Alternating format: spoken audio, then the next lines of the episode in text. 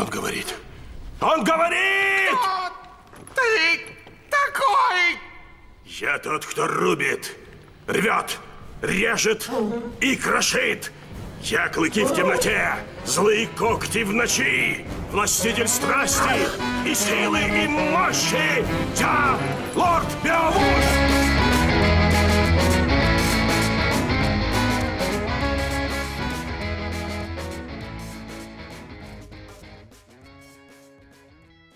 Всем привет, это 12 выпуск «Денег Джоули Драконов».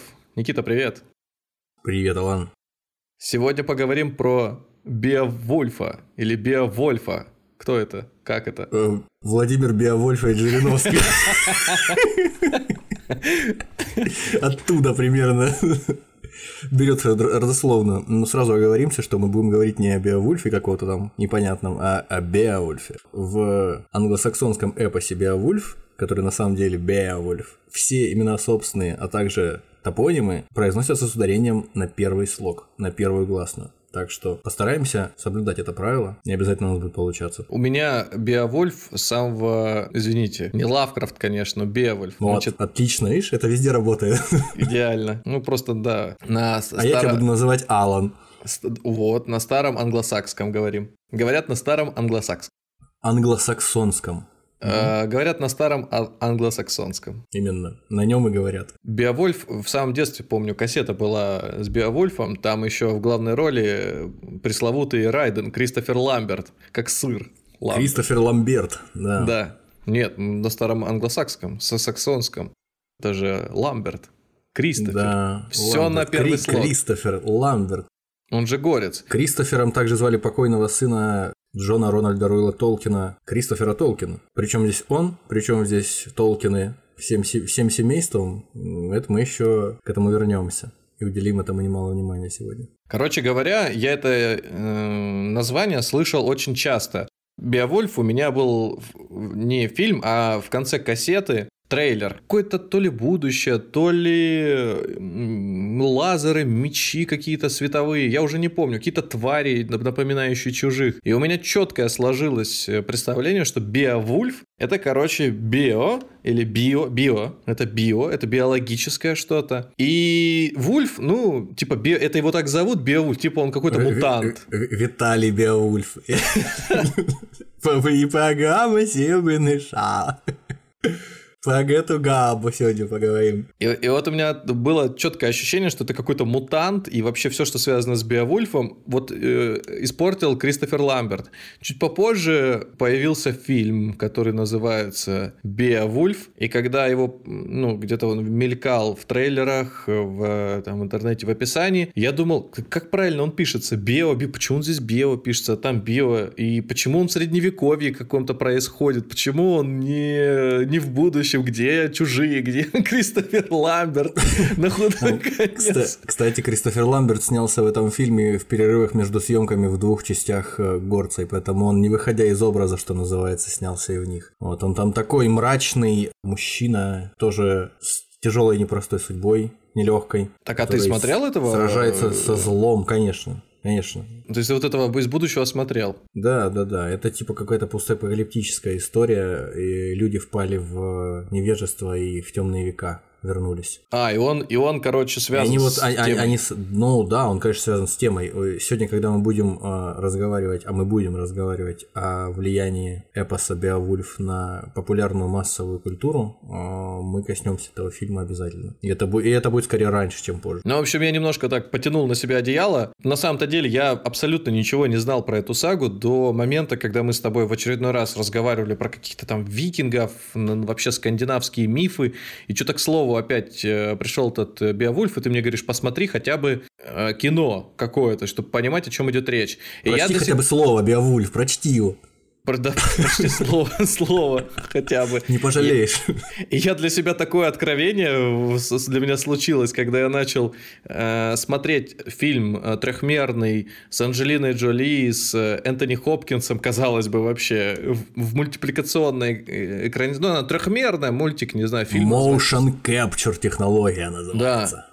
И когда он начался этот фильм, там появляется тот самый Беовульф, я такой думаю... Он же Беовульф. Да, он же Беовульф. И я такой думаю, подожди, Вульф, ну, наверное, волк. А Бео, наверное, Бьорн, может быть, он медволк, и там где-то чуть поодаль, по-моему, даже так и произнесли. У меня прям вообще этот озарение какое-то прошло. У меня все вот эти био-йогурты, биоинжиниринг улетели. Биоволки. Да, Без ГМО, без ГМО волки. Я до последнего не понимал, почему, зачем так глупо называть биоволк. Ну, в смысле, он же и так биологический. Ну, это ну, абсурдно, это абсурдный перевод. э, Как правило, у нас же всегда странные переводы э, а- а- американских фильмов, каких-нибудь там, ну, англоязычных фильмов, которые появляются в нашем прокате. Вот здесь вот та- такой тоже сумасшедший какой-то совершенно абсурд был. Биоволк. У меня тоже была кассета с надписью Биоволк. А, то есть вот, ну, все хорошо, значит. Я Значит, именно, у э, тебя, у тебя был анонс, а у меня была кассета именно сама, на ней была надпись Биоволк.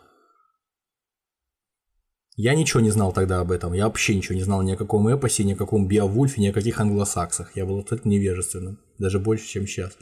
Короче, у меня после этого стерлась вся невежественность относительно названия, как минимум, но я до сих пор не понимаю, что это за сага, насколько она важная, потому что после просмотра фильма, если честно, кроме скуки и какого-то вот классического примера сюжета, я не заметил. Понятно, что если убрать некий э, опыт просмотренных лент, то есть, нас- вернее, как если убрать опыт насмотренности, то в этом фильме, наверное, что-то найдется. Он будет даже интересным. Но, как мне кажется, он, по-моему, и в прокате этот, про- пронесся вообще. Ни- Никто его особенно не заметил.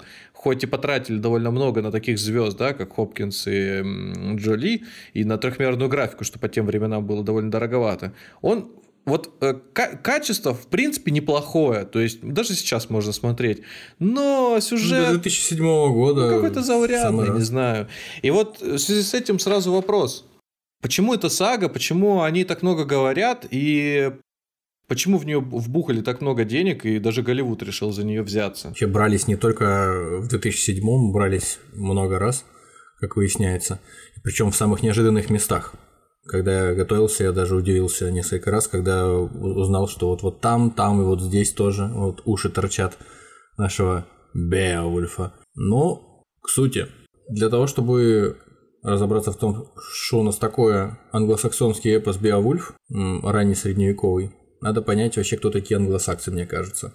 Потому что сомневаюсь, что у всех прям сразу картинка складывается. Англосаксонский эпос, ага, все, все, прям пазл сразу раз, отлично. Сразу карта перед глазами, сразу э, стрелочки, переселение народов, все дела. Мы когда говорим о британцах, э, о западной британской культуре, об американской культуре, мы часто используем термин англосаксонская культура, англосаксонские страны, англосакс. Ну, не знаю, мы часто, ну, то есть э, время от времени там в СМИ где-то появляется такая расхожая фраза. Англосаксонские страны, англосаксонская культура. Мне кажется, что это более-менее на слуху фраза. Почему так? Так потому происходит, что после того, как римляне ушли с э, британских островов в начале 5 века, и живущие там кельты, живущие под властью римлян кельты, э, чуть вздохнули с облегчением, вроде как все, оставили нам всю культуру свою эти завоеватели проклятые э, и ушли от нас. Покинули нас, оставили самим себе. Уже через 50 лет э, начали происходить набеги германских племен, тех самых саксов, англов и ютов. Ну, юты это отдельный разговор, мы не будем о них э, говорить. Нас интересуют англы и саксы. Собственно, с англами и саксами сражался вождь кельтов король Артур небезызвестный в начале 5 века. Эти англы с саксами, будем их называть теперь англосаксы, потому что ну, э, в силу ряда причин они слились в один народ, они где-то до начала эпохи викингов, до 8 века, до конца 8 века, они, в общем-то, составили ту культуру, на, на которой основывается современная британская культура и современный английский язык. Английский язык это, это язык германской языковой группы, как немецкий, как датский, как скандинавские языки.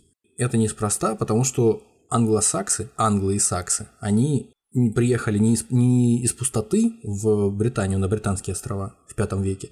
Они до этого проживали на континентальной э, территории Европы, в частности в Дании, с полуострова Ютландия, на котором Дания находится. Вот они начали движение свое после ухода римлян. В общем-то, обосновались там в, бли- в ближайшие пару веков. Так, Староанглийский язык – это вот именно тот язык, которым владели, на котором разговаривали англы и саксы, англосаксы. На нем и была записана поэма «Беовульф». О тех временах она была это записана, по- э, создана сначала, а потом записана.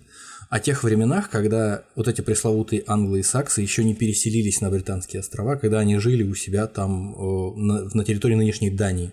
М. То есть это англосаксонская история, но имеющая отношение непосредственно к материковой части Европы. Да, да, да. То есть э, когда англосаксы переселились в Британию, они христианизировались, они стали христианами постепенно. Их культура, в общем, изменилась, э, впитала в себя римское наследие. В общем, это, они стали другим народом, несмотря на то, что корни у них общие. И в шестом-седьмом веке был составлен в устной форме для начала этот эпос. О событиях, которые происходили, соответственно, в пятом веке примерно, в пятом-шестом на территории нынешней Дании и юга Швеции. А записали его уже в XI веке. Записали его уже, э, соответственно, на основании тех устных э, источников, которые передавались там э, ск- сказителями, рассказывались на распев. То- а почему мы говорим именно про Беовульфа? Она с того момента не сохранилось других каких-то историй, или она очень яркие имеет? Да, дело в том, что если, если так судить логически, то, на- наверное, в силу того, что участились набеги викингов с, э, на территорию британских островов с 8 века, с конца 8 века, началась эпоха викингов. Вся, вся ученость, все э, люди, которые умели писать, все книги по большей части тех времен, времен конца э, 8 века, они наверное, все-таки стоит полагать, что они были в основном сосредоточены в монастырях. В монастырях переписывали книги, в монастырях были грамотные люди, вокруг них сосредотачивалось все, что было, имело отношение к письменному слову какому-то. И, соответственно, кроме этого, в монастырях сосредотачивалось богатство, всякая церковная утварь, какие-то пожертвования монастырям. И для викингов было очень легко и просто, очень удобно поначалу вообще не совсем незащищенные монастыри грабить. Э, Монахи не сопротивлялись особо, если сопротивлялись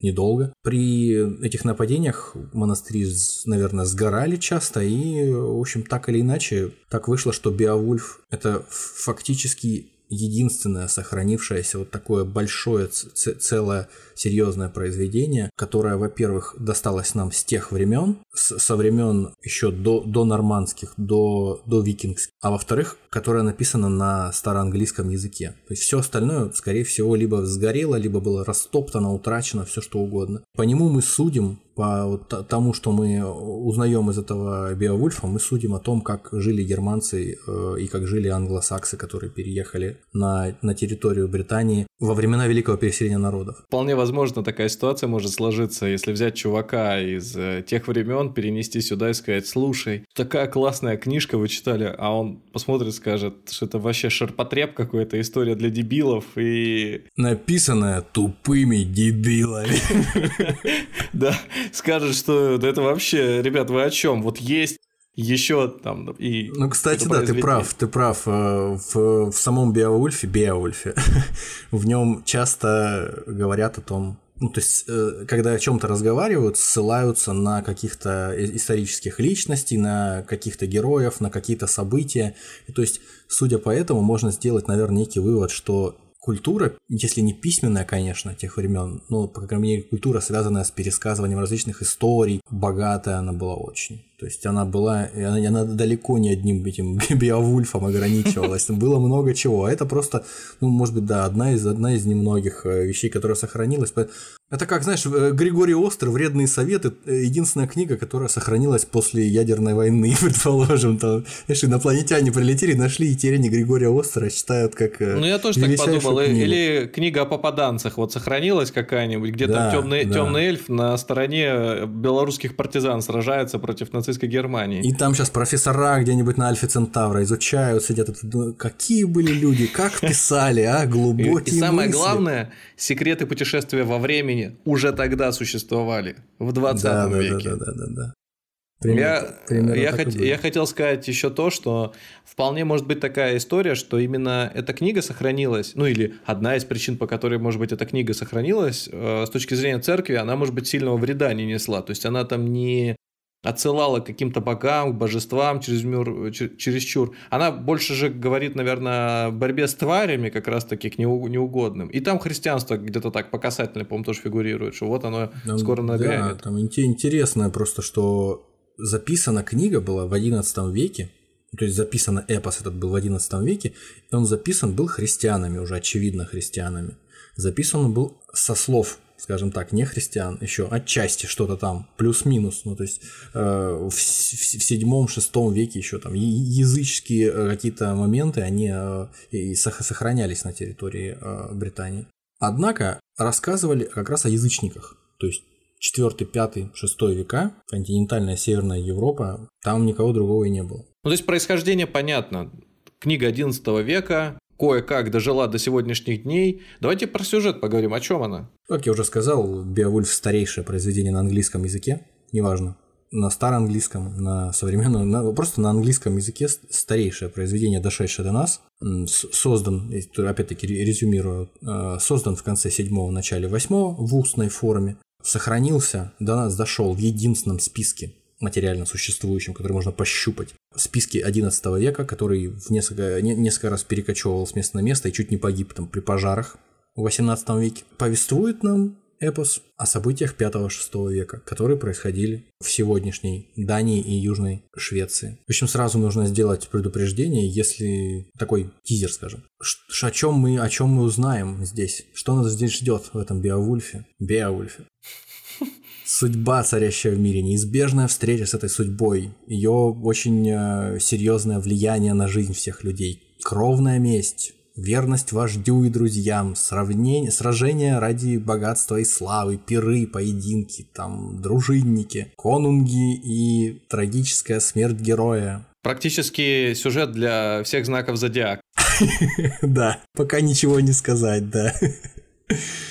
Кстати говоря, возвращаясь к тому, о чем мы говорили в самом начале, Беовульф э, переводится, ну опять же, такой консенсус существует насчет этого среди тех, кто его изучает, как пчелиный волк, Беовульф, а, соответственно, это метафора. Вообще в древнегерманских э, письменных источниках и в родственных им скандинавских источниках более поздних, э, то есть в различных поэмах, в различных э, сагах, во всех источниках, которые до нас дошли из э, скандинавских и германских древних времен, из их культуры, там распространенная история, распространенный литературный прием это кёнинг так называемый. То есть это фактически метафора, которая описывает э, какое-нибудь явление или э, существо какого-нибудь человека достаточно замысловато. То есть как правило, описывает его по его свойствам. Вот, и, соответственно, пчелиный волк – это кёнинг, это метафора для медведя. А подожди, то есть... Беовульф, ну ти би, в смысле би, пчела по-английски сейчас. Некоторым образом бео, би, вот эта вот история. Э, я, общем, это, это, часть, думал... это часть корня, это, это пчела, а вульф Ты у меня сейчас опять, опять меняешь мысль. То есть я, я, я до этого думал, что бе это типа Бьорн и волк, а сейчас получается, что это пчела и насколько, волк. Насколько мне известно из того, что... То есть это пчелк. Это пчелк, да. Пчелк. Отлично. Это пчелиный волк, который на самом деле медведь. То есть, если это как загадка, ты рисуешь э, этот эмодзи пчелки, эмодзи волка, ответ медведь. ну, короче, пчелк. Пчелк, да. О чем история? История о том, что на северном побережье Дании, нынешней, проживают даны, так называемые племена, предшественники датчан современных. Ими правит король Хродгар, ну, не король, а вождь, скажем так, какой там король в те времена. Хро... Вождь, вождь Хродгар, правит данными. Он пользуется большим влиянием, он богат. Для своей дружины, чтобы проводить приятное время, он построил пиршественный зал, чтобы там пировать с удовольствием проводить время. Отдыха... Отдыхать с ребятами, да, со своей дружиной который называется Херо, то есть оленья палата, потому что на фасаде там еще оленьи рога золоченые прибиты были. В общем, очень роскошное здание. В общем, ребята там собирались, пировали, развлекались его ближайшие приближенные какие-то. Но что-то они там, видимо, громко слишком песни пели свои с пьяну. Это разбудило, это разбудило какую-то тварь на болоте. Да, к соседку. Тварь на болоте разбудила на, где-то в окрестностях. Ну, вызвала Назов... полицию. Да. Разбу... Разбудила Гренделя. Так. Ганзеля и Гренделя. Да, да. В общем, Грендель какое-то существо вроде тролля. Здоровущая, злющая сволочь какая-то, которая э, жила в, в, в болотах, и ее раздражали эти крики это пение, все эти развлечения. В общем, Грендель стал ходить по ночам туда, в этот Хеорот, в этот пиршественный зал, вламываться э, и, и ломать там их всех об колено. И, и жрать, естественно. А они же такие геро- герои. И, они... Нет, ну это всего лишь дружина э, вождя племенного. Ну что там, какие они? Ну они просто милиционеры. Пьяные милиционеры. Пьян, Вот это. пьяный милиционер, да. Причем да, даже нет, дружинники, те, которые с повязками, знаешь, ходили раньше в Советском Союзе. Вот он их пачками просто ходил, там и хрустел, как, как киткатом. А он как выглядел, что он вот Он такой себе? здоровенное антропоморфное существо какое-то, похожее на какую-то, я же говорю, на какого-то тролля, на какую-то Мгм. гориллу здоровую. Злющий, когтистый, очень сильный. В общем, как это описывается, ну это условная, условная такая трактовка, не совсем понятно, так это или нет, или как это имелось в виду просто очень долго. То есть там написано 12 лет он ходил и терзал этих э, людей княжеских. В смысле, он в течение 12 лет периодически заходил Да, и жрал периодически их? захаживал по ночам, они там пировали, но потом они поняли, что пировать лучше нам пере- перенести куда-то куда-то в другое место своей встречи, потому что он там угнездился в этом Хероте. То есть По, по ночам он просто- там был. Люди, лю- люди нажирались, э, слушали громко музыку, и только через 12 лет они стали за- закономер- закономерность по- понимать, почему их Да, что их, жрать ста- тролль. и- их стало становиться все меньше и меньше и меньше. Они потом, так, хорошо, а, а, а тот где, а вот этот? Ну, съели третьего дня, да. Это знаешь, как э, в фильмах, когда какая-нибудь сцена перестрелки начинается на дискотеке, и людей там э, укладывают по одному, а из-за того, что очень много и гро- громко играет музыка, этого не замечает остальная толпа, и вроде как проходит все для них незаметно. Пока так и здесь, станет видимо, он- слишком мало, да. Их так много, да, он их жрал просто, разм- размахивал по сторонам, думали, ну, как просто один из... Очень крупный, но э, гость. В общем, э, дружина стала кончаться постепенно, и во- вождь Хродгар, он э, понял, что ну, это какая-то странная история. Я тут э, могучий вождь, раздариваю своим ребятам золото и вообще с, удовольствием время провожу, меня все уважают. Я не, не могу это вообще терпеть. Но пока он там думал, прикидывал, как быть, с противоположной стороны Северного моря, ну, в смысле не то, что оно на севере располагается, а буквально Северное море, с юга Швеции, там, где жили так называемые геты или Мгм. гауты или геаты. В общем, сложно понять, как их звали по-настоящему.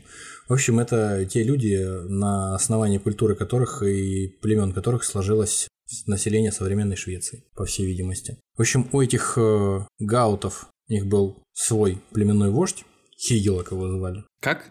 Хигелок. Мгм. Его дружинником, то есть членом его дружины, был его племянник Беовульф, Так. сын Эктеова, его брата, соответственно. Был отъявленный храбрец и силач, и, видимо, пользовался определенной свободой действий, перемещений, потому что вот так вот прям взял дружинник и решил, что он возьмет еще 14 человек и поедет, наверное, наваляет этому Гренделю. А их как-то позвали или что? а не, не, не, не, зачем? Они сами просто услышали, что там проблемы какие-то у людей. М. А, люди, а люди-то не чужие. Там просто, как выясняется, в свое время отец этого Беовульфа, Эктеов, что-то там нагрешил у себя на родине, и ему хотели голову проломить. об- оби- обиженные какие-то там соседи. И он удрал от них к, соответственно, к Данам, и вот тот, у кого сейчас проблемы, Хродгар, он заплатил за Беовульфовского папу штраф.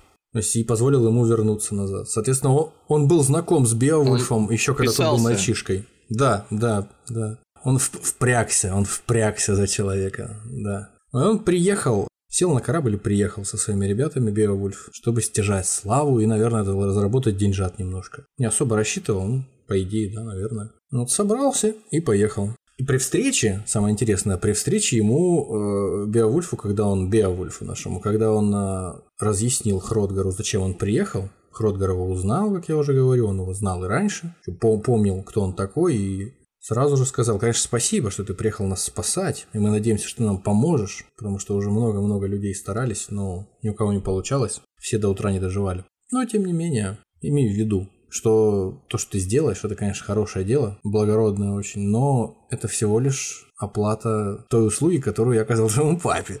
Можешь, Как- какое-то мол, не, не- не рассчитывай, не рассчитывай на что-то большее, да? На что-то такое серьезное. Что я тебе еще и заплачу. Ну, вернете долг, короче говоря. Да, да, да. В общем, Грендель. Грендель – чудовище из болота, как его называют в эпосе «муж злосчастливый». То есть тут сложно понять, э, кого имели в виду. То ли действительно очень примитивная самая трактовка – это какой-то тролль, просто германский фольклор скандинавский, какой-то тролль, какой-то не знаю, йотун какой-то. А возможно, это э, какая-то интерпретация позиции, которую занимал человек, изгнанный из э, общества за какой-то проступок. То, То есть, он... допустим, вот в скандинавских странах существовала такая история, что если человека осуждают за какое-то там преступление, он кого-то убил там или что-то там поступил неправильно, его могут поставить вне закона, так сказать, на там на два года, на три года. И в это время он находится на своей же земле, ну особенно там для Исландии это было э, в порядке вещей. Ну, в общем, в принципе, это такая старая германская история у германских народов. То есть человек вне закона поставлен, и в то время, пока длится этот срок его изгнания, каждый может сделать с ним все, что захочет. То есть на него не распространяются законы, которые действуют на этой территории. И человеку, который в такой ситуации оказывается, ему тяжело жить ему никто не помогает. Но было бы странно такому человеку возвращаться и увеличивать себе срок изгнания, убивая своих же Ну, это семьи. понятно, понятно. Но суть-то здесь в том, что его так просто называют постоянно муж злосчастный, злосчастливый. То есть вот за всеми вот этими характеристиками такое впечатление, что как будто сквозит какая-то жалость даже у mm. рассказчика к нему. Потому что он mm-hmm. э, за счет своих преступлений, которые он совершил, ну, то есть еще до того, конечно, он там где-то в болоте жил, но за счет своих преступлений, которые он совершил, он находится на периферии там где-то человеческих отношений, и он не, okay. не способен рассчитывать на то, что он будет принят там в это в общество. И вообще, кстати, его зовут сыном Каина в поэме. То есть э, это уже знаешь, под, под, подключается христианская подоплека здесь в поэме. Каин – отец всего зла, убивший своего брата, и поэтому его считают отцом всех, всего зла, всех чудовищ, в том числе и вот этого вот Гренделя, ну, так опосредованно. И не, будет ему ничего хорошего от жизни этому Гренделю. Так и вышло. Начал Грендель с того, что он взял, вломился в этот Хиарот к Ротгару и взял у него 30 дружинников разом просто и, и скушал их. Ну, кого-то скушал, кого-то с собой забрал уволок. Начал, вот, вот так вот он начал. Про с, запас. Делать свою, конечно заготовки на зиму. Белочка бы такая прискакивала, жрала да, бы да, деревню да, да, да. и уходила бы еще с парой крестьян. У, у, них же, у них же пир был, а потом вечером они, соответственно, спать легли, и он их сонненьких, пьяненьких, соответственно. Вот. И есть такая информация, что в древнеанглийской поэзии вообще жизнь ассоциируется с пиром. Ну, то есть это как будто бы пир, жизнь вся человеческая. А смерть это расплата за этот пир. Вот точно так же и здесь своего рода. То есть у людей после пира пришла расплата в лице Гренделя, который их скушал. Тоже немножко попировал. Причем Грендель, опять же, по местным законам, он вытворяет э, самые тяжелые преступления. То есть он убивает, но он не платит никакого выкупа и кровная месть на него не распространяется, потому что он слишком сильный, никто не может с ним справиться. То есть он, получается, он поставлен вне закона, с одной стороны, если его рассматривать как члена общества, но с другой стороны, э, никто не может к нему применить это законодательство, потому что он ни, никому не, не подвластен. Но я предлагаю его все-таки рассматривать как чудовище, а не человека и прототипа какого-то человека. Узнав, что этот Грендель то ли бравирует своей силой, то ли он просто такой дикий зверь, что вот он просто ну, не имеет э, понятия о том, чтобы одевать какую-то кольчугу на себя, броню какую-то или э, вооружаться каким-то оружием, а просто голыми руками всех рвет. Беовульф сказал, что я тоже остаюсь сегодня ночевать в этом Хероте со своими дружинниками, я тоже разденусь догола, не будет тоже у меня оружия никакого, чтобы все честно было, чтобы показать, что я тоже хорош чертовски. Вот я голыми руками его запинаю. Ночью приходит Грендель, ребята все спят. Я не понимаю, как они могли заснуть вообще в такой момент. Ребята приехали, они знают, что 12 лет, каждую ночь Приходит какая-то огромная тварь с болота, рвет всех на куски, жрет живьем. Ну, это хорошая история, давайте спать. Ночью приходит Грендель, хватает первого попавшегося из них и тут же его разрывает на куски и съедает его. Замахивается за вторым, а это оказывается Беовульф. Он хватает этого Гренделя за руку. Как дешевку, естественно. и переигрывает его. Так. И тут описывается, что Грендель понимает сразу. У него сердце в пятки сразу уходит, потому что его так крепко еще за руку никто не, не хватал. Расстались вот на такой ноте. Оторвал ему руку. Вот так вот. Грендель расстроился и убежал. Сказал, договорились же. Ты что творишь? Э. Да, куда прешь, Оторвал ему руку и отправил его во своясь. Тот убежал, истекая кровью. А Беовульф, ну причем как-то так, так вышло, что подготавливались они со всей серьезностью и волновались очень сильно. И описывалось 50 раз, как он идет, как он идет в этот чертог Хеорот и собирается там воевать, и все очень, очень все серьезно. И в результате он просто оторвал этому человеку, ну, не троллю, троллю этому, оторвал ему руку после непродолжительной потасовки. Драка в баре. И тот убежал. Как выяснилось, мамке жаловаться убежал. Так, мамка. Вот, подожди про мамку. Руку, соответственно, оставили с собой, прибили ее на стену в Хероте, чтобы все видели. Трофей. Не просто так ребята приехали, они уже вон даже, даже успехи у них появились. Опустошительные. Короче говоря, только они стали радоваться, рассказывать о том, что наконец-то Беовульф всех избавил от этой твари. Он ему руку оторвали, он побежал, э, матери все рассказал, да и сдох. Вот. В общем, красавчик, голыми руками оторвал руку. Герой. Больше до этого никто не отваживался, никого ничего не получалось. Как сказал Беовульф, и очень это так эпично звучит, судьба от смерти того спасает, кто сам бесстрашен. Это похоже на то, что, знаешь, на Аллаха надейся, а верблюда привязывай. Как-то так. Ну, то есть германцы древние, очевидно, считали, что существуют люди, обреченные умереть. Ну, не очевидно, они так считали просто. Я так прочел, это не моя мысль. Мать, мать, мать Гренделя, э, недолго думая, собралась и, собственно, пошла в гости. Говорит, а ну-ка, Грендель, показывай, кто у тебя велик отобрал. Примчалась, э, тоже схватила одного из дружинников. Дружинники вроде как, да, вроде как и э, успокоились, расслабились. Схватила еще одного из них, свернула ему шею, как цыпленку, и уволокла с собой в логово. А логово у нее под водой, в подводной пещере. Не просто там на каком-то болоте, как сын у нее бомжевал. Ну, в каком-то подводном логове, в котором у нее неоднократно уже, видимо, рандеву встречались, потому что там всякие трофеи валялись. Всякие мечи, всякие какие-то непонятные там щиты, копья и, и шлем. Соответственно, естественно, все сразу обернулись на, на, Бео, на Беовульфа. Ну, у тебя так хорошо получилось вчера mm-hmm. вечером. Так хорошо за руки всех переловил. Может, ты и, и тут справишься тоже. Он говорит, ну, может, и справлюсь. Тут, конечно, ему уже Хродгар пообещал всякого что, мол, там не обижу. Дал ему даже свой знатный меч. А, причем нет, там не, не так было. Там не так было. У него был какой-то дружинник, который ему дал свой меч, пожертвовал. Я тебе там три оклада и прибавку. Да, да, да. И внеочередной отпуск. Грамоту тебе выделим.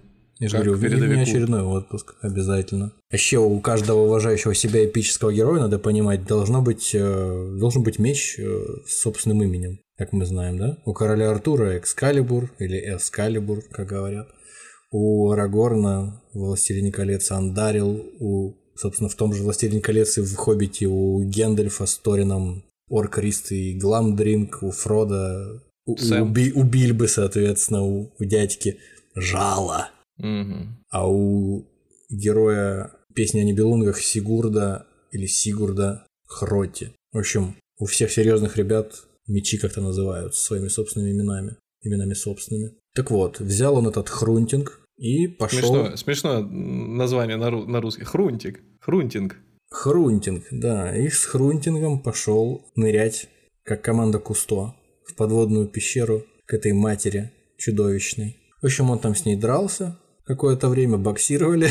Подожди, подожди, а как она выглядела вообще? Что значит с матерью драться? Сла- слабо, Женщина, сла- что ли, слабо была? понятно, как она там выглядела. Ну, как-то отвратительно она выглядела. Здоровая, тоже сильная тварь, но...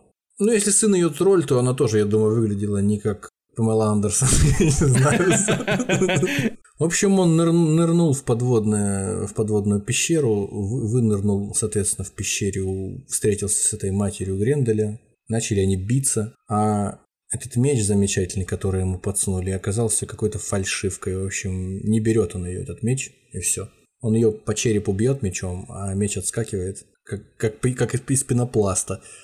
Ничего не получается. И тут он обратил внимание, что у него прямо вот под рукой, ну, судьба, видимо, помогла, та самая судьба, которая которая от смерти того спасает, кто сам бесстрашен. Ну, подсунула ему судьба какой-то рунный клинок. Совершенно случайно под рукой оказался рунный клинок, выкованный еще в, в доисторические времена какими-то великанами. Ну, это как знаешь, в голливудских фильмах, когда драка идет где-нибудь на стройплощадке, и там герой падает на спину. Хватает падает... Рук, рукой раз только, а, а там какой-нибудь автомат Калашникова внезапно сразу. Кажется. Ну да, и, а злодей, например, стоит над ним с камнем, с ножом, с топором каким-нибудь, и он... С монтировкой там, смотрит да. в сторону и на расстоянии вытянутой руки, естественно... Что, что-нибудь лежит. Арматура, револьвер, Александр Невский да. лежит у него на расстоянии вытянутой руки. Вот так вот, вот так. Александр Невский лежит.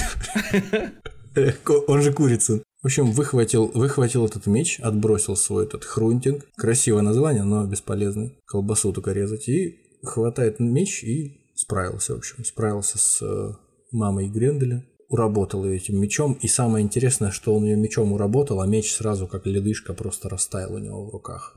Вот, вот здесь начинается развилка, потому что когда я ознакомился с сагой Бевульф, э, где была, собственно, Анджелина Джоли, там совершенно по-другому все закончилось. Я об этом Ну не да, хочу да, рассказывать, да. мы это оставим. Я, я, для- об, я об этом расскажу. Нет, Мне ну- все равно на спойлеры, я об этом расскажу. Ну просто из песни слова не выкинешь, это важно. Потому что на этом фильме некоторые люди основывают свое представление о саге. А это неправильно. То есть там, там все рассказано не, не совсем так, а местами и совсем не так, как это на самом деле обстоит. Во-первых, можно сказать, что это отдельно какое-то новое прочтение и все остальное. Я чувствую себя преданным. Вы мне порекомендовали посмотреть этот фильм. Ты посмотри. Ты, ты еще такой говорил. Вот чтобы ознакомиться с сагой, вообще, чтобы хотя бы чуть-чуть понимать, чтобы со мной Да. разговаривать. Хотя бы чуть-чуть понимать, да. Чтобы окей. со мной вообще дальше разговаривать, чтобы хоть как-то до уровня дотянуться.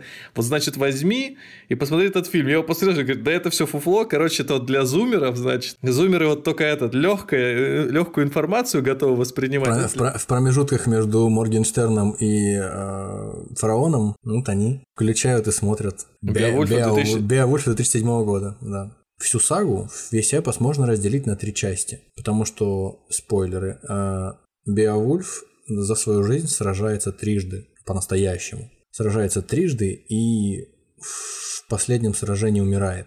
Он сражается сначала с Гренделем, троллем из болота, потом сражается с пришедшей отомстить за него матерью, причем мать приходит на законных основаниях, между прочим, в отличие от Гренделя. По местным законам это кровная месть. Мать имеет полное право отомстить. Другое дело, что Божий суд, который там произошел в подводной пещере, по всем законам раннего средневековья, он закончился в по- э, победой Гренделя. Ну, по очкам.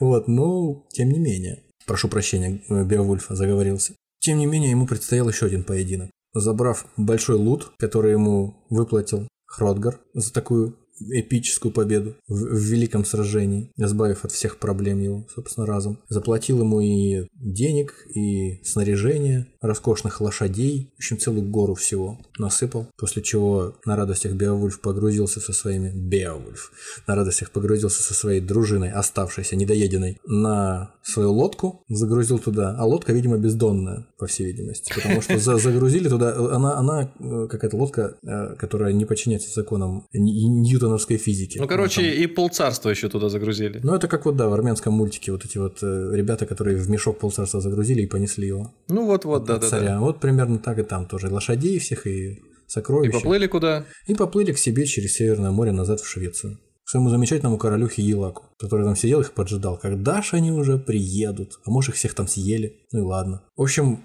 все довольны. Приехали ребята домой, привезли с собой добычу. Э, Славой покрыли себя неувядающей. Король, точнее вождь Хигелак, в конце концов скончался, и так уж вышло, что вся эта держава перешла к Беовульфу. Беовульф правил верой и правдой служил народу 50 лет. На старости лет уже, постаревший, столкнулся с тем, что на его державу нападает дракон и испепеляет его населенные пункты. И, если не ошибаюсь, даже его э, помещение, в котором он квартировал, э, сп- спалил, расплавил все к чертовой матери. Резиденцию. Да, ре- резиденцию, Капитолий, э, растопил. Это такой настоящий дракон, змея с крыльями и поливающая огнем. Так, хорошо. Классическая. Вот Вот. Дракон сидел на сокровищах. Самое вот интересное начинается. То есть все вот эти истории, все эти стереотипы о том, что если дракон появляется в сказке в какой-то, то дракон, как правило, на сокровищах должен сидеть, это из Беовульфа. долго жить и стеречь эти сокровища. Опять же, вот, по-моему, я, если сейчас не делаю ошибку, что-то 300 лет он сидел на этих сокровищах, дракон, на курганах, в которых хранились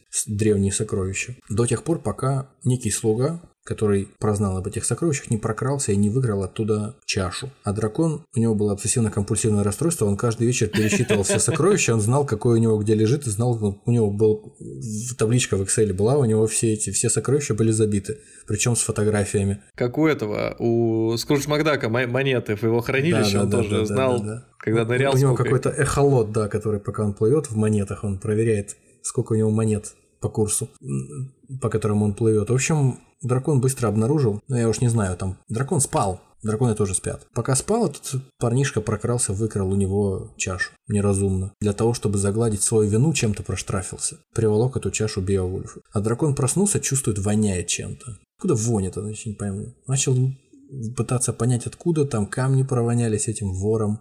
Начал так, все, стоп, давай, ключи искать, паспорт, водительские права. Так, вроде все на месте, чаши нет. Он, конечно, разозлился и полетел сжечь окрестные деревни, чтобы отомстить. Что-то мне эта история прям четко Что-то тебе эта история напоминает, Чё-то правда? да, ну, вернее, я думаю, мы к этому чуточку Я, правда, первый раз вернёмся. слышу, но что-то да, мне напоминает. Да, да, да. И, но только, то есть, надо понимать, что это происходило в чуточку пораньше, чем то, что тебе это напоминает. В, в че- в четвертом, пятом, шестом веке. А записана эта история в седьмом, восьмом. Я думал, в одиннадцатом написано. Нет, нет, в смысле не со- сочинена, скажем так, а записана уже в одиннадцатом. Ну, то есть в любом А, случае. В любом случае максимально э, древняя такая предпосылка ко Но всему. это эпизод все равно. будет Это не, дальше. ц- это, Ну, это то не целый сюжет. Это все равно классический такой эпизод, на котором основан эпизод тот, о котором ты подумал. Не будем говорить загадками. Пойдем до конца. Постаревший уже теперь вождь Беовульф, руководствуясь теми соображениями, что нужно с драконом разобраться, покончить, чтобы он больше никого не жег, и к тому же еще и сокровищами завладеть.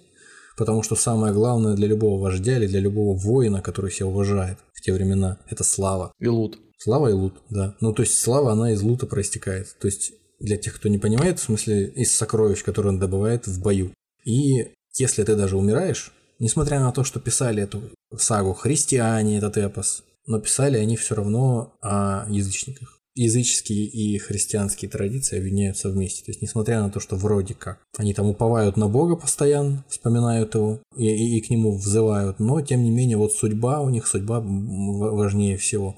Судьба и слава. В общем, для того, чтобы прославиться, нужно напоследок сокровищно собирать и большую победу одержать. Но в отличие от поединка с Гренделем, когда он раздевался, там стриптиз выполнял перед э, удивленной публикой в Хеороте, здесь он уже снарядился под завязку. И кольчуга у него, и щит, причем не деревянный, как обычно, уставной, а полностью металлический. Потому что все-таки дракон-то огнедышащий, вот, и может кого-нибудь под- поджарить в процессе. И отправился, в общем, к дракону. Началась великая битва. Великая битва. А ребята все поразбежались. Верные же, потому что. Верные, конечно, дружинники. Он им сколько раз всякое дарил. Вообще у короля, у вождя, у племенного, у него метафоры соответствующие всегда, которые а, его, ну, то есть они, они х- характеризуют его как вот именно щедрого человека. То есть это одна из э, основных характеристик племенного вождя, какой-нибудь дружины. Регулярно их, э, этих ребят одаривать, потому что если перестать им деньги раздавать или какие-нибудь еще приятные вещи, ценности, то они легко от тебя уйдут к Да какому-нибудь хотя бы комплименты говорить. к другому, радже, к спасибо. другому радже побогаче тебя. В общем, кольцедробитель, кольцедаритель, даритель сокровищ, златодаритель. В общем, тот, кто, кто, кто, кто тебе что-то дарит. Почему кольцедробитель? Потому что какие-нибудь большие увесистые золотые украшения, какие-нибудь обручи, там что-нибудь такое, какие-нибудь цепи, их всем-то не подаришь, а сами по себе они слишком большие, слишком дорогой подарок для кого-нибудь одного. Просто распространенная практика была взять этот обруч, который там на шею, предположим, золотой одевался украшение, и взять его просто топором, порубить на куски, потому что золото мягкий металл, железом рубится, порубить его на куски и всем по чуть-чуть раздать. Все довольны. И вот э, кольцедробитель – это как раз кёнинг, который означает какого-то сиятельного владыку. В общем, на, на, на последних э, силах, на последнем издыхании Беовульф бьется с драконом. Дракон его прокусил своими ядовитыми зубами шею и поливает его пламенем. Все, все плохо. В общем, там один, э, один смелый парень выискался из всей этой оравы и сказал, так, ну мы же сколько раз получали от нашего конунга, от нашего вождя, сколько мы раз получали от него всякие приятные бонусы. Нам надо же как-то отплатить ему однажды. Ну, там почти никто не откликнулся. Побежал он сам, в общем, насколько я помню. Побежал сам и помог, помог, в общем, своему руководителю закончить это дело. Воткнул свой меч в шею дракону. В это время, опять же, как какой-нибудь Жан-Клод Ван Дам в фильме «Самоволка», уже, уже почти, уже почти добитый а, Беовульф, постаревший, изрядно, потрепанный, поднялся, достал какой-то штык-нож и пропорол пузо этому дракону. На втором дыхании. В общем, с драконом было покончено, но у Беовульфа тоже были ранения, несовместимые с жизнью.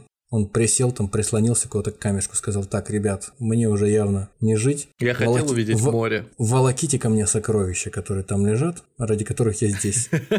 Дайте обниму напоследок. Верный, верный его этот товарищ, который прибежал единственный его спасать, смотался в подземелье, набрал в мешок там каких-то ржавых кольчуг, всякого такого ржавого, все, что там валялось 300 лет этого дракона. То есть не все там такое ценное было. Было и ценное, конечно, не все. Приволок, вывалил ему перед светлой очи. Он сказал, ну, теперь я вижу, ради чего я это все делал. И все. И на этом помер Митрич. Ну, соответственно, вышли, вышли все его храбрые дружинники из-за деревьев там издалека. Подошли, что там как. Соответственно, их э, тот, тот человек, который помог помог победить змея, он их пристыдил всячески. Я думаю, всякими непечатными словами их пристыдил. В результате сложили похоронный костер через какое-то время, погребальный. Сожгли там тело великого вождя Беовульфа. Насыпали над этим костром могильный курган. И несмотря на то, что Беовульф думал, что он поднимет ВВП своего государства этим сокровищем. Они сложили, сложили все сокровище туда и закопали его в этом, в этом кургане, потому что, мол, проклятое золото, проклятый клад. Пусть он продолжает в земле лежать и дальше. А на этом все. А чем проклятый? Он же, ну понятно, ну, ладно. По Логику по искать потому, тут, что, потому что один человек э, прокрался, попытался взять себе часть. Это накликало такую беду, что дракон полетел и сжег целый населенный пункт. Потом, чтобы отомстить и вроде как тоже сокровище взять, пошел целый Беовульф. Он практически Супермен. Еще всех там рвет голыми руками, разрывает на куски этих гренделей всяких там просто. Да, честно говоря, в этой истории, по сравнению с тем фильмом, который я смотрел, как минимум есть какая-то логика, просто приключенческая. То есть угрозы на тебя сыпятся, ты услышишь о том, что требуется твоя помощь, ты такой весь герой, на белом коне, пчел, пчелк тебя зовут, пришел, спас, замечательно, героически сражался, погиб за э, добычу. А там же какая-то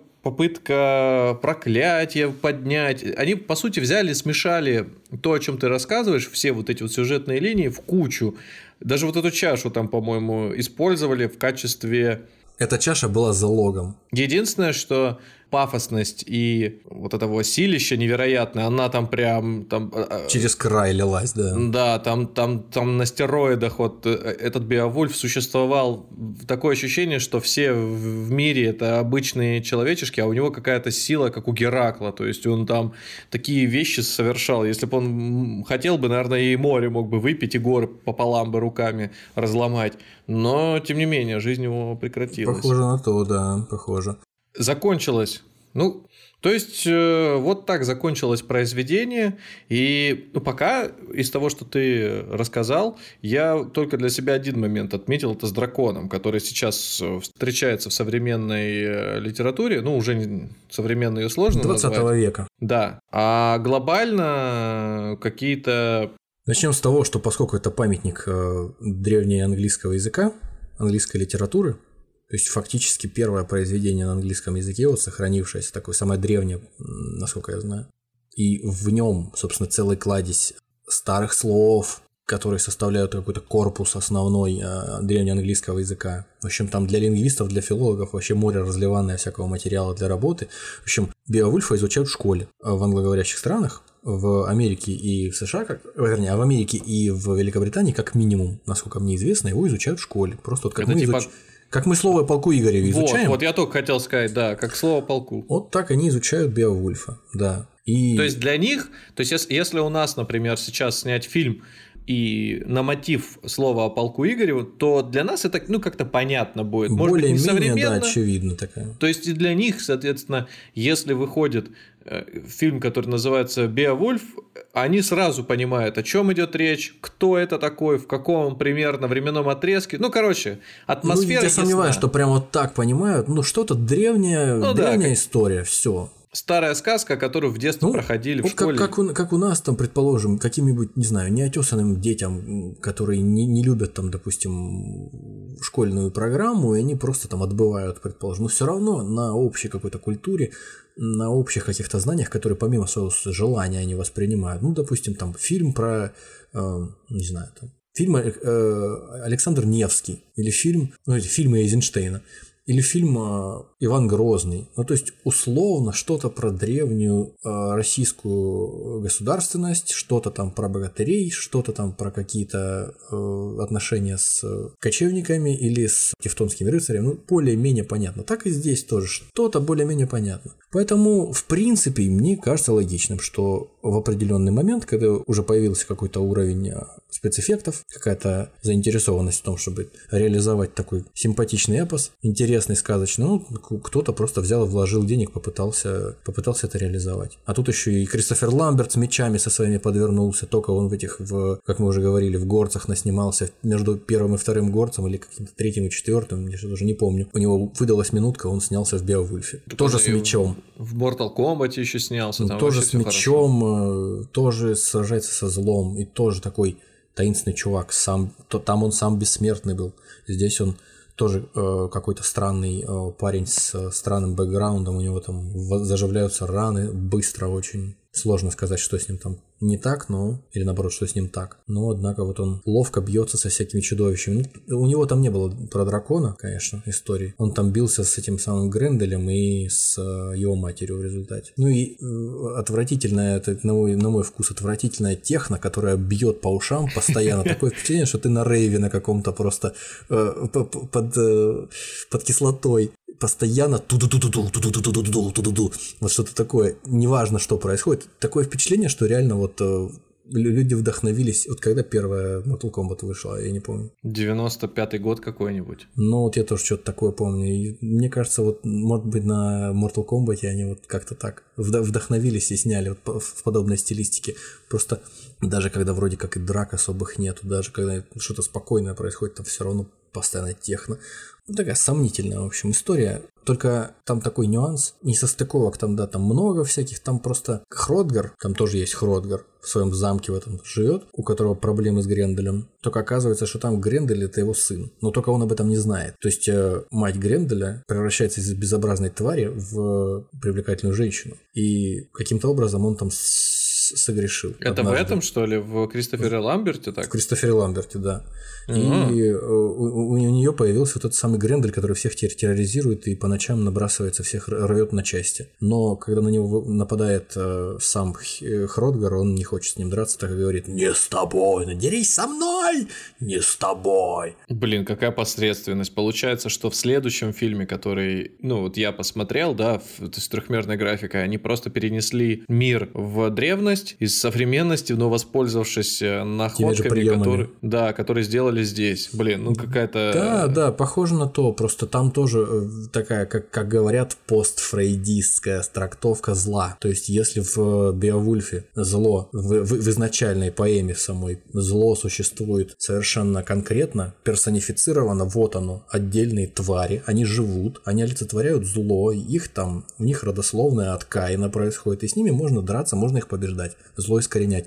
То есть в этих фильмах, вот в этом фильме, который ты сейчас описывал, 2007 года, анимированном, с motion capture, и в фильме с Кристофером Ламбертом, который идет у нас как биоволк. Вот. В них вот эти вот истории о том, что зло коренится в человеке в самом, вот они превалируют. То есть, если в фильме с Кристофером Ламбертом там Хродгар не знал, что он является отцом чудовища, то в фильме с Анджелиной Джоли и с... Э, Энтони Хопкинс. С Энтони Хопкинсом, да. Там, в общем, Энтони Хопкинс э, знал, что он вроде как сразился тоже в свое время с этой матерью чудовища. Но сразился он с ней каким-то странным образом, что у нее потом Грендель родился. Угу. Вот. И точно так же и дракон, с которым сражается в конце э, Беовульф, э, тоже каким-то странным образом появляется этот дракон после того, как он м, сразился с Анджелиной Джоли там в подземелье, ага.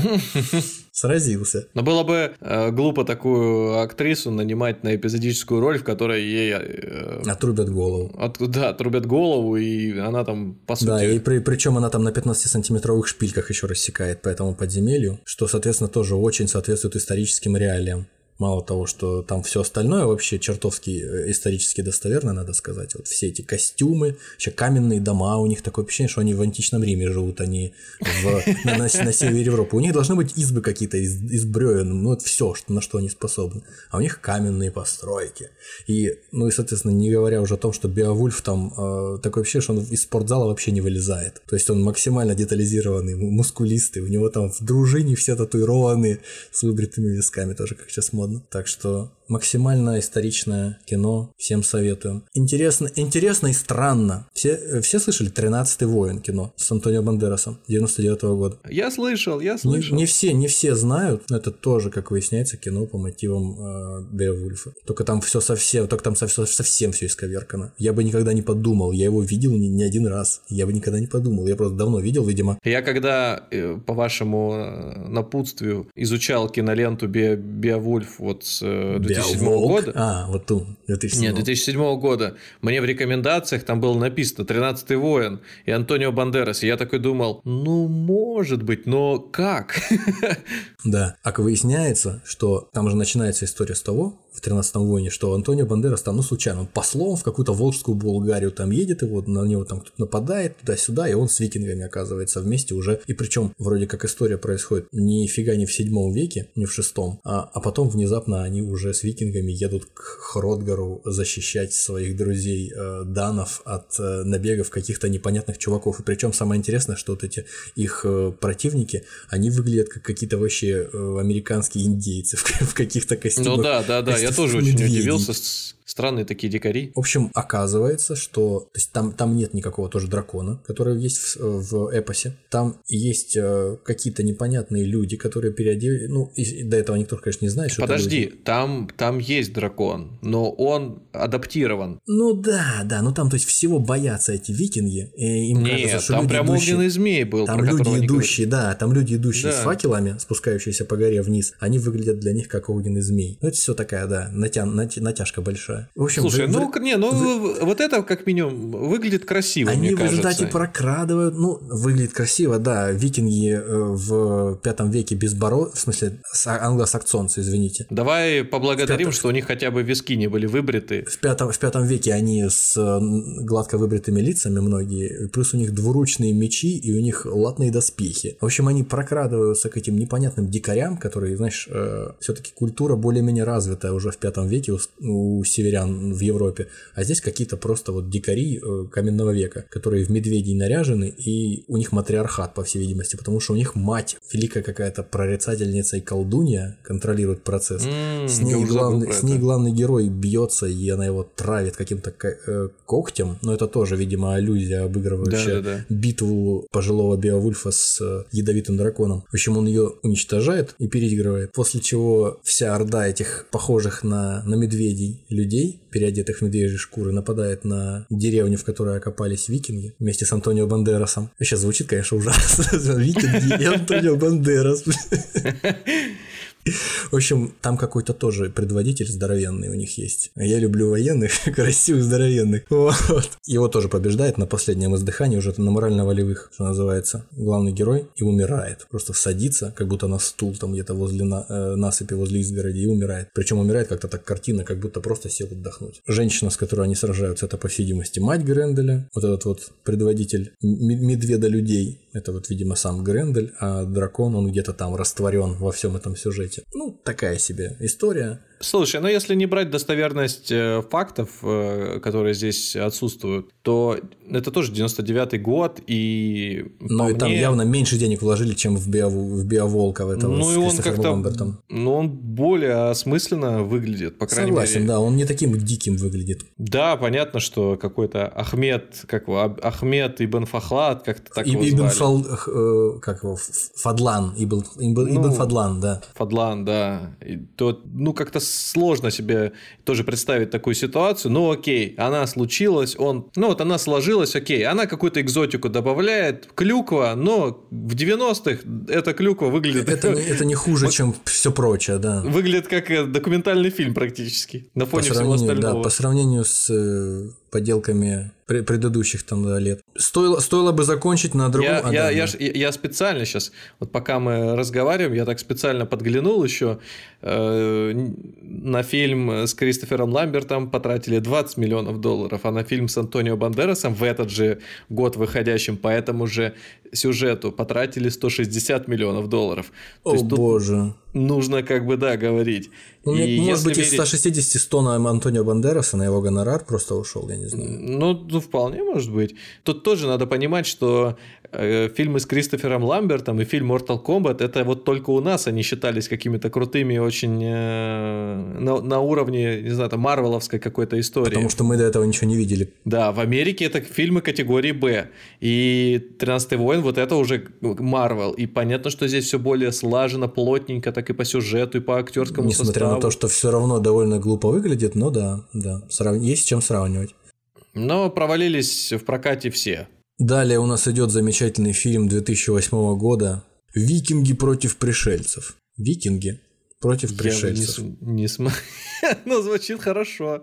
Продюсером выступил э, продюсер э, фильма «Властелин колец. Возвращение короля». Снимали тоже в Новой Зеландии. Совершенно упоротое кино, на мой взгляд. Называется на самом деле «Аутлендер. Чужеземец». Во времена викингов, что-то там в 7-8 век, прилетает космический корабль из далекого космоса. Там такой же абсолютно человек, как и люди, живущие на планете Земля. Ну, совершенно случайным образом он эволюционировал точно так же, где-то в другой части галактики. Ну, по теории вероятности такое же могло Коне- произойти. конечно, конечно. Ну вот, Только, то- только так и могло. У него даже никаких там, не знаю, пальцев дополнительных нету. Ну, неважно. В общем, он приземляется на своем космическом корабле, жесткая посадка, вылезает из корабля, тут же его хватают викинги, допрашивают его, к особисту волокут. Оказывается, что он сражался, естественно, его, его раса сражалась на другой планете с какими-то чудовищами. Всех их перебило, но Ну, последнее воин, осталось. уже можно ему доверять. Но последнее чудовище осталось, засело в этот корабль, вместе с ним прилетело. И вот тут А. начинается охота на это чудовище или охота чудовища на этих людей. Скорее всего, наоборот, да.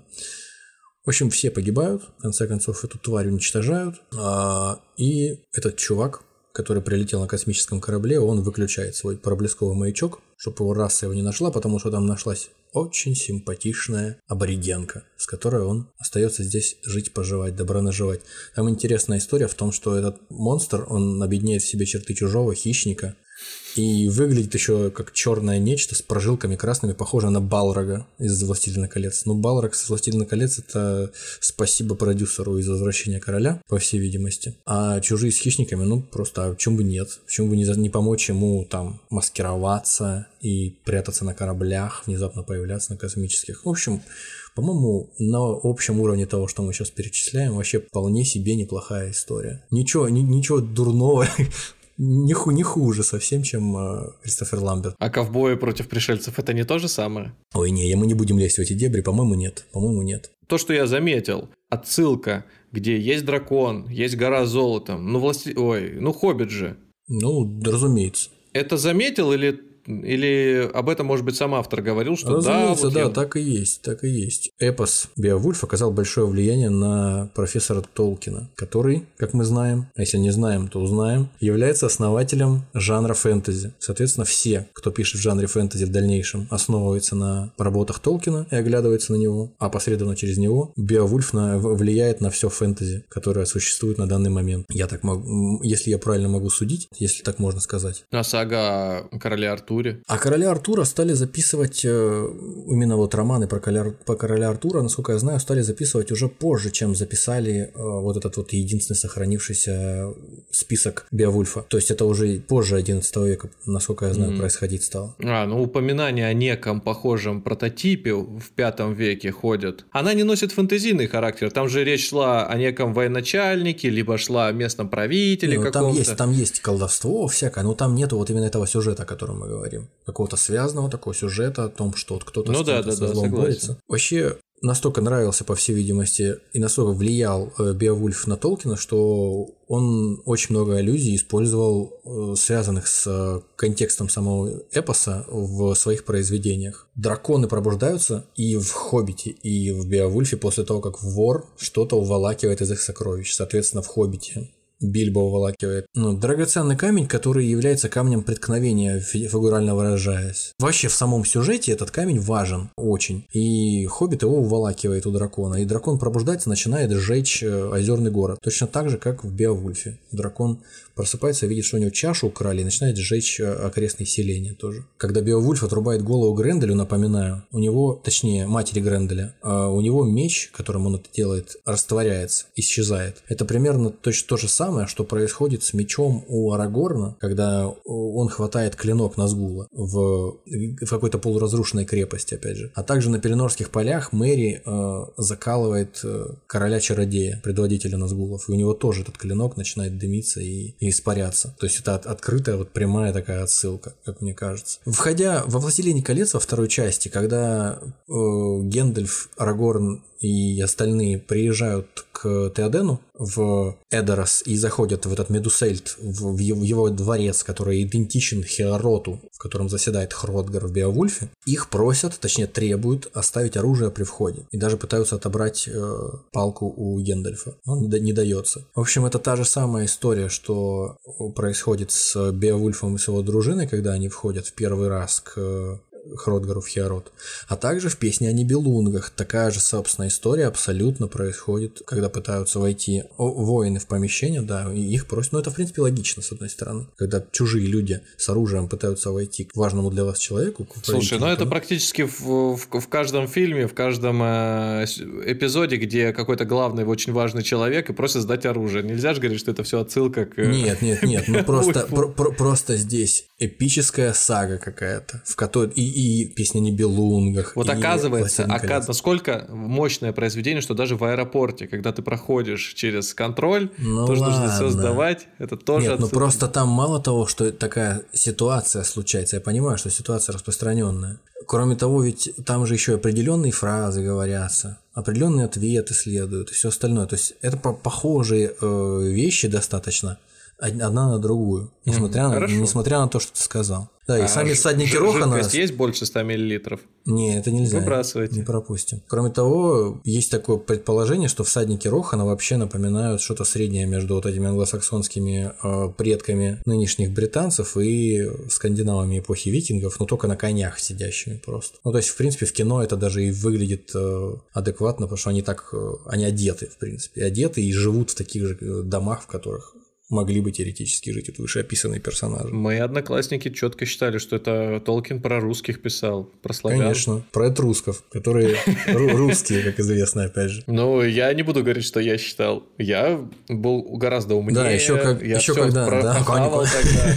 Конечно. А еще когда вот эта история случается, что когда заходит Гендальф и поднимает с трона полуживого э, короля Теодена, и они идут с ним разговаривают потом уже, он изгоняет из него какие-то ростки предательские, которые там насадил опосредованно Саруман. Они идут и ему жалуются король Теоден на то, что дни его города и его страны сочтены, и пламя поглотит э, трон Эорлингов, ну, в смысле, трон э, Роханцев, и вообще все это дело порастет быльем, по всей видимости, потому что начинается война, и мы ничего не можем противопоставить. И, собственно, такая же самая история описывается в Беовульфе, то есть э, только построили золотой чертог Хеорот, вот только-только построили, только в нем пировать начали, казалось бы, дружинники, и тут же сразу рассказывают, что рогами увенчанный там чертог оленя, недолговечный будет предан пламени ярому в распре между родичами.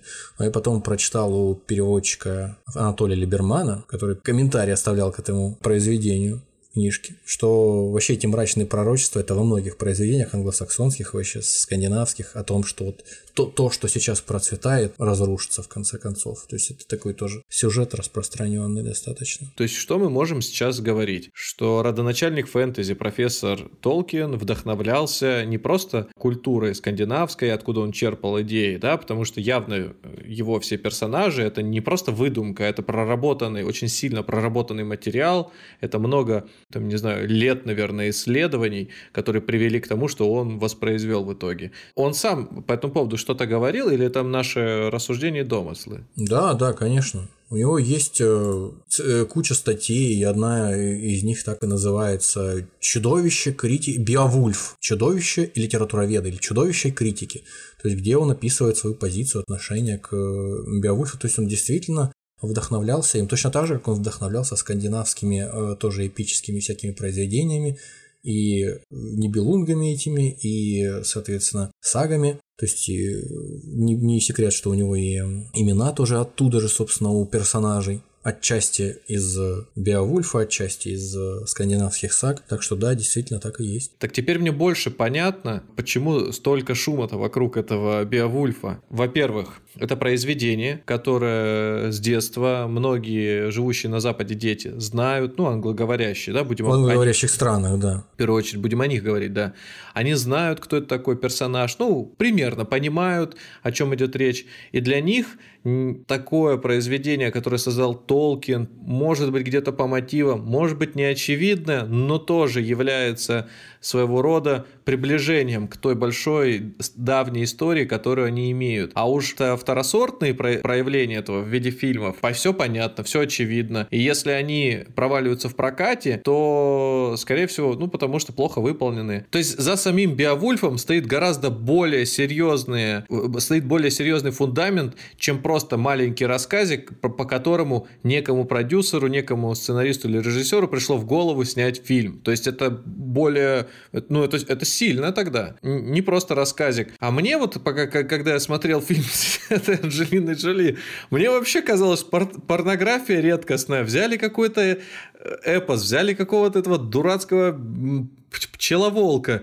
накрутили ему бицухи, накололи его стероидами, дали суперсилы, он пошел все крошить вообще безмозгло абсолютно. И единственное, кто-то догадался э, немножко в него рассудительности капнуть, когда он там об высоких материях пытался рассуждать, но это настолько не клеилось, мужик просто врывается в, в, голый в бой, что-то кого-то крошит, совершает трехметровые прыжки над головой, ну, и тут да, да. начинает пацанский цитатник воспроизводить. Самое главное, что да, там э, в самом эпосе это по-другому выглядит. Он выглядит рассудительным человеком. То есть он такой сочетает в себе идеал не только воина, но и человека, у которого подвешен язык. То есть он умеет, умеет изъясняться, он размышляет, прежде чем что-то делать. То есть он не выглядит как просто тупая машина, которая крошит направо и налево чудовищ. И причем выглядит более или менее как человек, ну не знаю, скорее со знаком плюс, чем со знаком минус. У него нет какой-то гнильцы, знаешь, внутри. Он человек, который пытается соответствовать правилам, в соответствии с которыми, извините за тавтологию, вождя считают хорошим, когда он умирает. То есть он щедрый, он смелый, храбрый, сильный, уверенный в себе, там, знаешь, вот эти вот качества в себе сочетает. А вот в этом фильме, о котором ты сейчас говоришь, там он какой-то испорченный, он, он же находит э, возможность соврать э, всем, вернувшись после битвы с, э, так сказать, битвы с матерью Гренделя, он всем рассказывает, что он ее победил. Потом Хродгар подходит к нему и понимает, видит у него по глазам, сразу читает, что ты такой же, как и я, ты такой же испорченный. То есть, хотя в книге Хродгар тоже довольно положительный персонаж. То есть там в них нет вот, этой вот, вот этого двойного дна неприятного, которое показывает, что они на самом деле ну, не положительные совсем персонажи. Они как минимум врут, как минимум потом э, прелюбодействуют всячески. Но они какие-то необоснованно гнилые там. Да, да, эта гниль, она в них распространяется прямо на ходу. Ну, в общем, суть в чем? Э, что как мы говорили, достаточно популярный сюжет, как выяснилось. Ну, как говорят, знаешь, а, если достигает э, какая-то композиция музыкальной достаточной популярности, по-настоящему серьезной популярности, начинают на вещевом рынке крутить ее. Вот точно так же и здесь, мне кажется, можно сравнить. DC в 75 году выпустили комикс Беовульф. Ничего не могу сказать, первый раз слышу. Ну, просто что трэш-персонаж э, Беовульф там просто, который сталкивается, знаешь, там с Дракулой, с Одиссеем, с потерянными коленами Израилевыми, с пришельцами из космоса, побывал в Атлантиде. Вот, вот такая вот история. То ну, есть... слушай, Тор тоже как бы да, да. удосужился этой чести. А он с Тором вместе там не пересекался, они как бы вроде земляки. Да, ну, я просто бегал, пробежался, и я понял, что раз начинают вот так вот упрощать в попсу превращать что-то. Это как, знаешь, с эпосом... Кошмар, святыню, ай-яй-яй. Ну, классическое произведение, в смысле. Казалось бы, ну, классических произведений хватает, но не все из них превращают вот что-то подобное. Потому что когда в каком-то там, не знаю, мультсериале где-то там чего-то упоминаются вот эти все персонажи, знаешь, mm-hmm. там Дракула, э, какой-нибудь там чудовище Франкенштейна, какой-нибудь, какая-нибудь мумия, зо- зомби, э, что-нибудь там тварь из, э, из болот, что-нибудь еще такое. Сразу ты понимаешь, что это персонажи архетипические, то есть о них хотя бы кто-то что-то знает, то есть они хотя бы примелькавшиеся, есть стандартный внешний вид у них и все прочее. И они мелькают много где, и в детских мультиках, и в фильмах, и везде, везде на свете, в каких-то фанфиках. Точно так же и тут получается, что несмотря на то, что может быть там русскоязычным каким-то слушателям э, Беовульф не настолько известен или не настолько вот очевидно, что он какой-то влияет какую-то роль серьезную в становлении мировой культуры, хотя бы вот по части э, фэнтези какого-то эпического. Тем не менее, он заслуживает того, чтобы в результате попасть вообще в DC комиксы. Заканчивая историю Биовульфа, мы, как уже по некой нашей традиции, порекомендуем фильмы, но я с большой оговоркой буду говорить слово «рекомендуем», но тем не Мы менее... их упомянем просто, да. Был фильм с Кристофером Ламбертом, адаптация классического произведения на некий постапокалиптический мир, а, был фильм, который называется «Викинги против э, пришельцев». Это тоже клюква своего рода. Фильм, который более-менее как-то совпадает с сеттингом. Это седьмой год Анджелина Джоли Энтони Хопкинс, так и называется «Биовульф». Но был еще один фильм, который я не видел.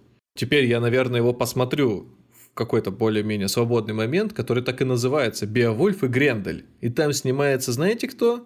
Джеральд Батлер. Да, Джеральд... да, да, да. Фильм 2005 года. Да, ну, 2000... да, да, да. 2005 года он как-то промелькнул мимо, я даже... Ну там дракона нет тоже, кстати говоря. Ну, это, наверное, дороговато было сделать там дракона, ну, тем более да, я не там уверен, канадский фильм, э, снимали, э, в общем, я думаю, что не на миллиарды бюджета, поэтому Сомневаюсь, что... Может, он больше отвечает. Ну, я его теперь точно посмотрю с э, знанием того, как типа все было на самом деле. Для тех, кто хочет как-то разобраться, может быть, прочитать э, в оригинале и увидеть, ну, для людей, наверное, читающих в первую очередь фэнтезийные книги, разобраться, может увидеть какие-то еще отсылки в любимых произведениях. Я, потому что человек далекий от книг, подскажи, вот что стоит прочитать? Собственно, саму, сам эпос и читать, по большому счету, что тут еще можно порекомендовать Единственный ну, перевод он... на русский язык, он угу. существует вот с того момента, как перевели э, с древнеанглийского на русский э, Беовульф. Он без изменений, насколько я знаю, существует. Перевел Тихомиров Владимир Георгиевич. Он там еще тоже всякие э, эпосы переводил, всякую старшую Эду, Ригведу и, угу. и прочее, прочее. И даже Кораном немножко занимался переводом Корана. Вот, но не закончил.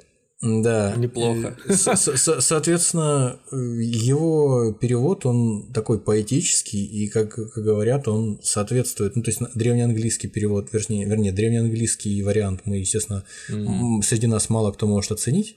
Думаю, среди наших слушателей тоже не, не, не так уж много. Хотя, может, я ошибаюсь. Может, у нас много, много филологов и, и лингвистов попадается. Вот, но тем не менее, то есть э, достаточно бли, близко удалось человеку передать угу. именно слог сам э, произведения. Так что рекомендую, да, пожалуйста. Угу. Ознакомиться с подлинником, так сказать. Ну, теперь все гораздо больше прояснилось, теперь понятен этот персонаж, понятна его эволюция в современной культуре. Спасибо, что помог в этом разобраться. Спасибо нашим слушателям, что добрались до этого момента. До свидания. Для тех, кто дослушал до этого момента, как часто бывает у нас, маленький бонус. Мы говорили в начале про связку слов, которая метафорично отражает характеристики человека, его качества. В эпосе Беовульф авторам применяются так называемые кёнинги, которые используются не только в нем, но и, предположим, э, например, в скандинавских э, сагах. Кёнинги – это разновидность метафоры, которая вообще для скальдической поэзии, для англосаксонской поэзии и кельтской характерна. В общем, они представляют собой метафоры, которые состоят из нескольких слов, описывая человека или явление через его характеристики. То есть э, порой это довольно простые, состоящие из двух слов, допустим, или из трех э, обозначения каких-то явлений или существ а порой достаточно замысловатые. Они придают э, всему произведению определенный шарм и увлекательность. Не Допустим, томите, переходите к сути, уже интересно. допустим, как бы вы назвали, как бы вы назвали море? Да, вот как бы вы его охарактеризовали? Но если медведь это пчела-волк, то есть пчела и волк, то море это, наверное, это, наверное, блин, не, какое-нибудь мокрое небо. Хорошо, неплохо. Мокрая земля. Ну, там все просто. Дорога китов. Лебединая дорога. Окей. То есть вот море, да? Далее, допустим, племенной вождь, князь, король, там что-то подобное. Так, это, короче, сейчас мы с тобой проигрываем историю, когда есть оригинальное название и русская локализация. Русская локализация всегда лучше, да. Так, отец, вождь, король, да? Какой-нибудь самый богатый. Да. Э, В скандинавской традиции и у англосаксов, по всей видимости, тоже существовала традиция одаривать своих дружинников всевозможными приятными вещами, всевозможными де- деньгами. Нет.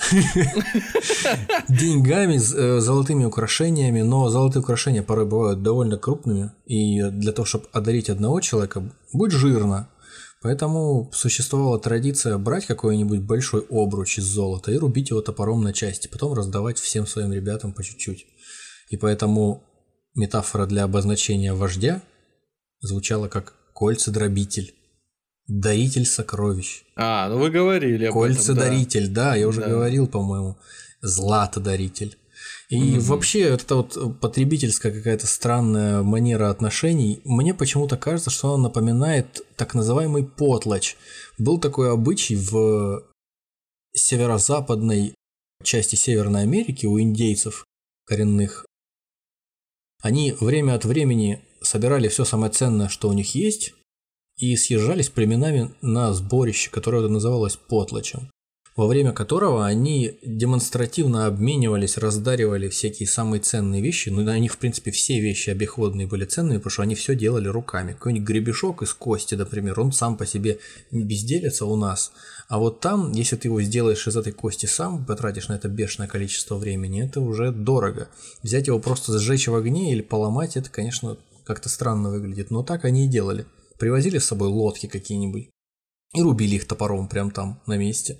И щедрость и авторитет вождя племени оценивался по количеству и по качеству тех ценностей, которые он мог раздарить или уничтожить де- демонстративно на глазах у удивленной публики. Эти Ой, да потлачи, ладно, мы эти же потлачи знаем, что- очень разорительные, конечно, вещи. Мы же знаем, что древние викинги в Америку плавали, они просто рассказали, как надо правильно жить, правила жизни по викингам, и все. Да, да, кстати, да, вполне, вполне возможно. Но, правда, они на восточное побережье приплывали. Ну, где восточное, там и западное, конечно. Ну что, есть этот знаменитое там сарафанное индейское радио нормально распространялось, да, наверное. да. Ну, это так, это спекуляция, я могу, конечно, Так, ошибаться. давайте следующее слово. Ну, предположим, что еще? Как бы вы охарактеризовали человека, который заговорил? Что он сделал? Вот если человек заговорил, что, что он сделал? Что можно сказать о, о вот этом действии? Вот человек, Говорит? Человек говорит. человек заговорил. Человек заговорил. Родился. Человек открыл сокровищницу благородных слов. Я не понял ничего. Ну, то есть, можно было бы сказать, просто он начал говорить. а, и вот а он вместо того, заговорил. чтобы сказать заговорить, он... э, а- Он открыл, сокровищ- сокровищницу слов благородных, да, да. Неплохо. Или пасть. Ну, Соответственно, волк пчел вам уже известен, всем известный. Медведь, Да, пчеловолк. пчеловолк, он же Беовульф. Пчел.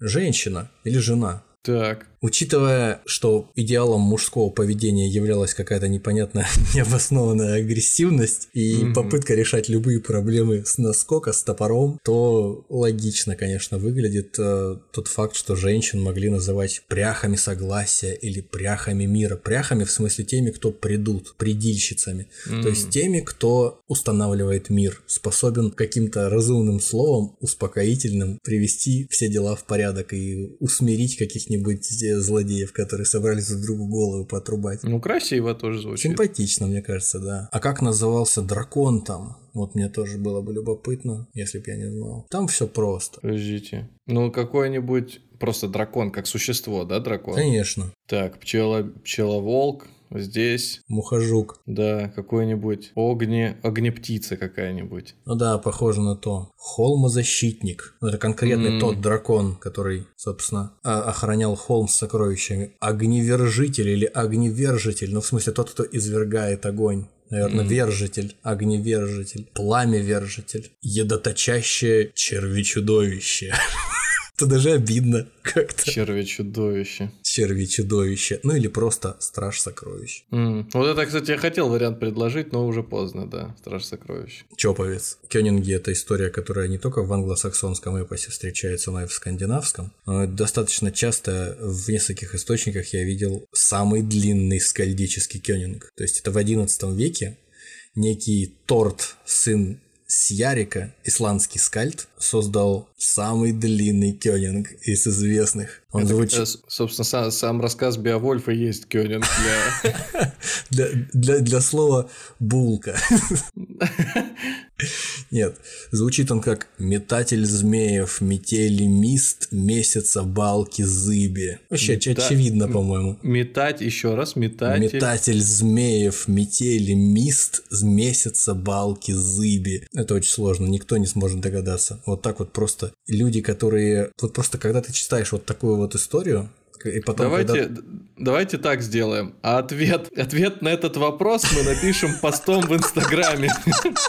Мы прям напишем, что это. Вот просто будет пост, ни с чем не связанный. Да, да, да. Вот Можно, просто будет принципе, про вот что-то. Да, во- Это- возможно, мы скажем два слова про кёнинги, да. Я потому что, ну, у меня вариантов нет. Да, суть просто в том, что когда говоришь про э, дре- древних северян каких-то, и рассказываешь про викингов, читаешь про викингов, про каких-то или про вот этих, этих же самых англов и саксов и ютов, вроде как они довольно примитивную культуру имеют, и вроде как они малограмотные, и письменность у них такая только зарождающаяся. Но тем не менее, вот когда люди, представляешь, когда люди привыкли вот слушать, постоянно на слух воспринимать стихотворные строки, огромные. То есть целая книжка фактически держится в голове у человека. И если она определенным вот этим аллитерационным стихом э, запоминается, то если ты произносишь ее как-то не так, то она и звучит неправильно, и все понимают, что ты ошибся. И вот, то есть, если ты запомнил, то ты запомнил. И такой объем информации в голове держать, это раз, это сложно запоминать. А во-вторых, быть восприимчивым к вот таким метафорам сложно составным, многоуровневым. Это как трех, трехмерные шахматы какие-то. И причем мы с тобой вот сейчас сидим, и мы ни- никогда в жизни не догадаемся, что это такое, о чем они говорят. А люди наверняка сидят, слушают этого скальда какого-то, он им рассказывает вот что-то подобное, и более-менее быстро все понимают, о чем речь, и они оценивают, что метафора классная, и что человек умеет это делать. И он, э, в общем, такие люди, скальды вообще, они пользовались популярностью, они зарабатывали хорошие деньги, и они были в большой части у Может у быть, вождей. все-таки это как, э, знаешь, как слушать заумную какую-нибудь лекцию или, не знаю, слишком витьеватого поэта. И не факт, что такой речью люди пользуются в быту. Все-таки они там читать-то хорошо, если кто-то вообще умел писать. А тут э, Скальда слушать, еще попробуй попади к нему на прослушивание. Нет, это просто, просто видишь, интересно-то что, что, опять же, если мы уходим уже в дебри эти скальдические, просто скальды это фактически фристайлеры. Они, а- они на ходу, и в чем сама способность их,